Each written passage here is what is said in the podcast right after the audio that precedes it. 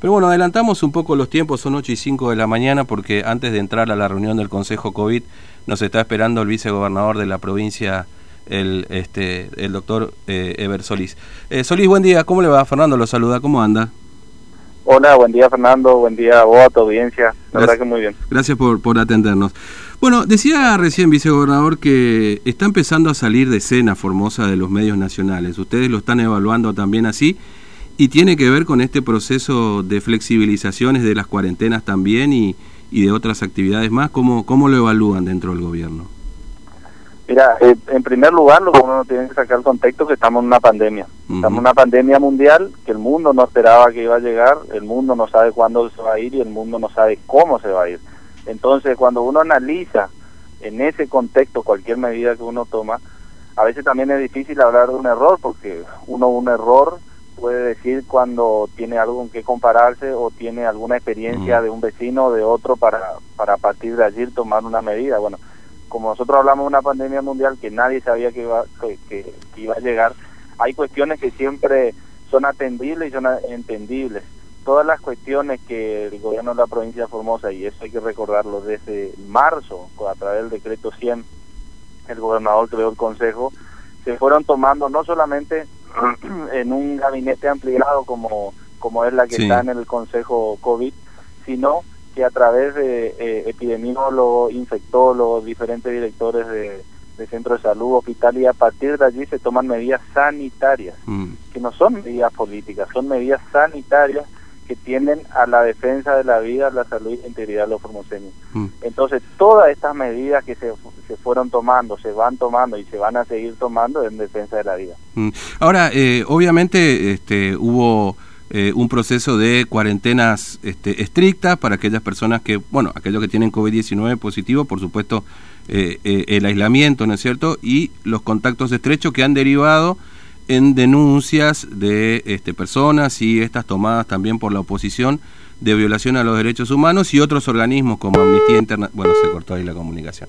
Bueno, estaba a punto de entrar eh, al, al, Consejo COVID, yo no sé si será por eso que se cortó la comunicación, pero, pero bueno, vamos a ver si podemos recuperar el contacto. Estábamos hablando con el vicegobernador de la provincia, eh, Ever Solís, como le decía, entrando en una etapa donde quizás empieza a salir este, Formosa de, de, la mirada de los medios, pero por supuesto también este, a propósito de, de, un nuevo inicio ¿no? de, este mes de febrero y de una nueva etapa también que tiene que ver con estas cuarentenas domiciliarias y, y ya saliendo de estas cuarentenas estrictas que había implementado el gobierno provincial, ¿no? Y por eso un poco este, tomar cuenta de lo que ha ocurrido, digamos, sobre todo a partir de que esta decisión que había tomado el gobierno tiene que ver también después de, de las reuniones con el con el jefe de gabinete. perdón, Solís, se cortó ahí la comunicación un poquito.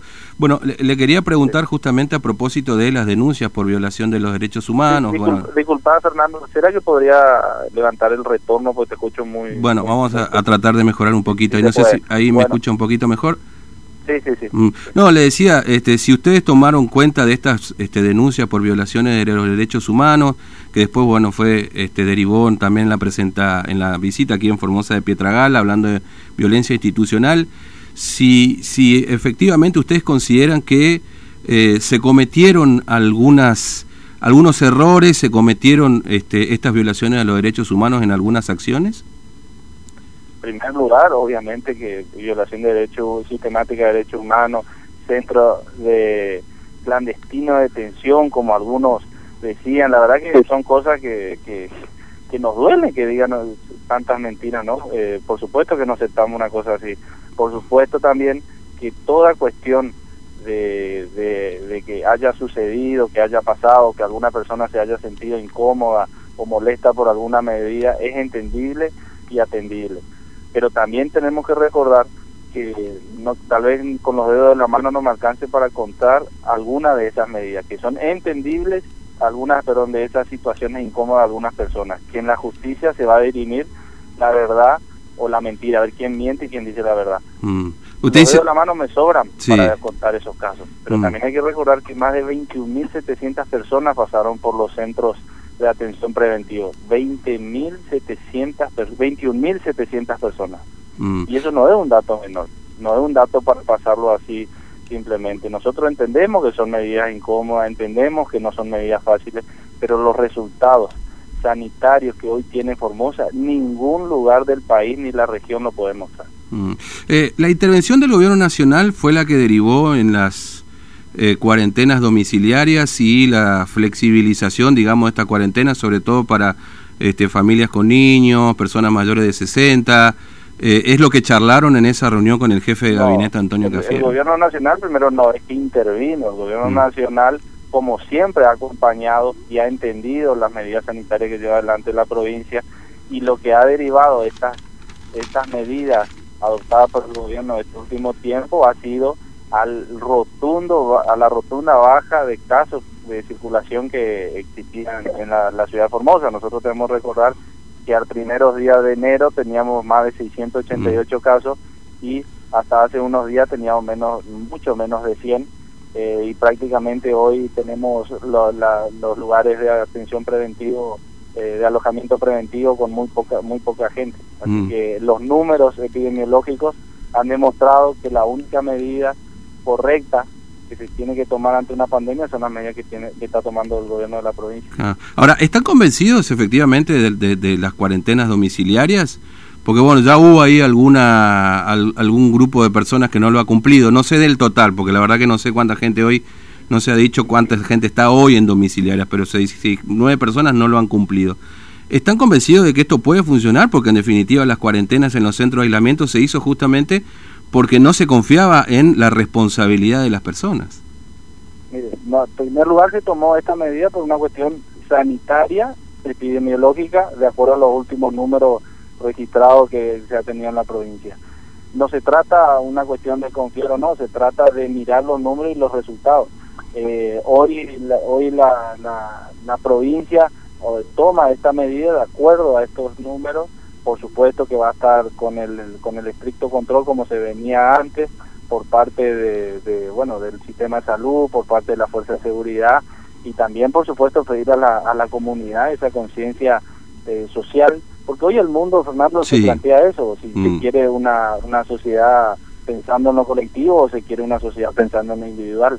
Y te tiro un número, que eso también se habló cuando fue la reunión eh, con el jefe de gabinete mm. en, la ciudad de Buenos Aires. Estadísticamente, y no dicho por políticos, sino estadísticamente dicho por epidemiólogos, infectólogos, si la provincia de Formosa no hubiera tomado la medida que tomó o hubiera tomado medidas similares a otros lugares del mundo, hoy Formosa tendría que hablar de más de 488 muertos.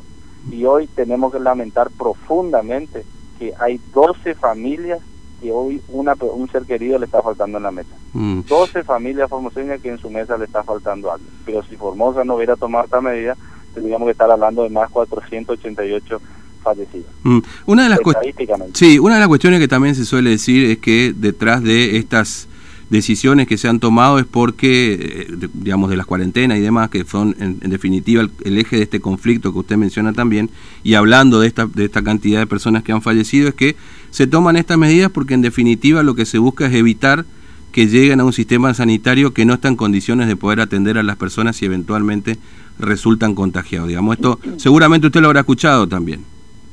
Mire, muchas cosas uno ha escuchado pero fundamentalmente aquellos que hablan de la irresponsabilidad que no tienen la responsabilidad de gobernar. El sistema de salud de Formosa, y yo te invito que lo que, si no lo conoces, yo creo que sí debe conocer mm. o algo debe conocer del sistema de salud de Formosa es ejemplar y uno tiene que mirar a otros lugares del país y se va a dar cuenta y va a valorar el sistema de salud que tiene Formosa. Formosa hoy cuenta con más de 162 centros de salud, tiene más de 37 hospitales, tiene 10 hospitales eh, distritales, tiene un hospital de alta complejidad y tiene un hospital único en la región interdistrital que es el Hospital Evita, destinado a casos de monovalente COVID. Mm. Ejemplo y único en la región, entonces no podemos hablar de que tenemos un sistema de salud deficitario. ¿Y médicos? ¿Y médicos cuánto? pandemia ha sacudido al mundo, al mm. mundo. Medidas similares han tomado Australia, Nueva Zelanda, y esos son países ejemplares para algunos medios. Bueno, mm. pero para, si nosotros lo vemos acá en Formosa parece que, no está bien. Mm. Entonces, esas cuestiones eh, me parece que a veces no son correctas, ¿no? Sí. Eh, ¿Se cometieron abusos? ¿Usted cree que, que, se cometieron abusos en esto de eh, de, digamos, de cuidar la salud de los formoseños, como usted menciona, y eventualmente ustedes lo vieron a eso, porque, claro, decir es un grupito de gente es reducir en definitiva a personas que, como usted decía, pudieron pasarla mal. Y quizás en esto de ir a buscarlos a la noche, de llevarlos, de no decirles cuánto tiempo van a estar, que pasaron 20 días este, con testeos negativos dentro de un centro de cuarentena, que fueron los ejes del conflicto, la detención de la concejal Neme. ¿Se cometieron algunos abusos? ¿Lo, lo, lo analizaron para dentro del gobierno, Solís? Porque yo considero, como te dije cuando empezó la nota, que nosotros estamos en una pandemia, una pandemia, que no teníamos de dónde, no tenemos de dónde copiar algún ejemplo para, para llevar adelante una medida. Acá se han tomado medidas sanitarias y los resultados están a la vista. Los resultados son que tenemos la tasa más baja de mortalidad, la tasa más baja de letalidad y la tasa más baja de contagio de todo el país. Entonces, eh, toda cuestión es atendible y entendible. Eh, cuando no se pueda solucionar de esta manera, eh, conversando, hablando, dialogando, seguramente algunos decidirán ir a la justicia y Formosa como siempre será respetuoso, el mm. gobierno de la, provincia será respetuoso y, atenderá y entenderá en cada estrado judicial si es necesario. Mm. Pero entendemos que los resultados sanitarios de la provincia de Formosa son óptimos, desde la creación del Consejo COVID a través del decreto 100 por parte del gobernador, que el preside todos los días, esta reunión se hablan de todos los temas, absolutamente de todos los temas. Primero se habla, por supuesto, de la cuestión sanitaria y a partir de allí se tocan todos los temas que hacen a la vida de, todos los mm. eh, la última, este vicegobernador, puede ser que tiene que entrar a la reunión ahí, capaz que lo deben estar esperando todavía. Eh, eh, ¿qué, qué, qué se analizó? ¿Qué dijo el gobernador? ¿Qué hablaron cuando se comparó en algunas marchas, inclusive en las redes sociales, seguramente también lo habrán visto de que eh, con esto se implementó en Formosa una dictadura o que hablaban de que Infran era un dictador. ¿Cómo lo tomó el gobernador? ¿Cómo lo tomaron ustedes dentro del Mira, Fernando, eso que vos decís son... Vos, vos, tenés una opinión formada y seguramente lo que yo te diga no te voy a, formar, no te voy a cambiar tu opinión, mm. porque vos ya estás juzgando. Vos podés tener una opinión formada o porque de buena fe crees o porque a lo mejor una línea editorial te dice eso. Yo también tengo una opinión formada. y Tengo 36 mm. años de edad nací bajo la democracia. El único régimen constitucional que conozco es la democracia. ¿Vos pensás que acá en Formosa no hay democracia? ¿Vos pensás que, o te digo vos en general, sí. ustedes piensan que acá en Formosa hay una dictadura? Cada dos años más del 70% ha ratificado este proyecto político.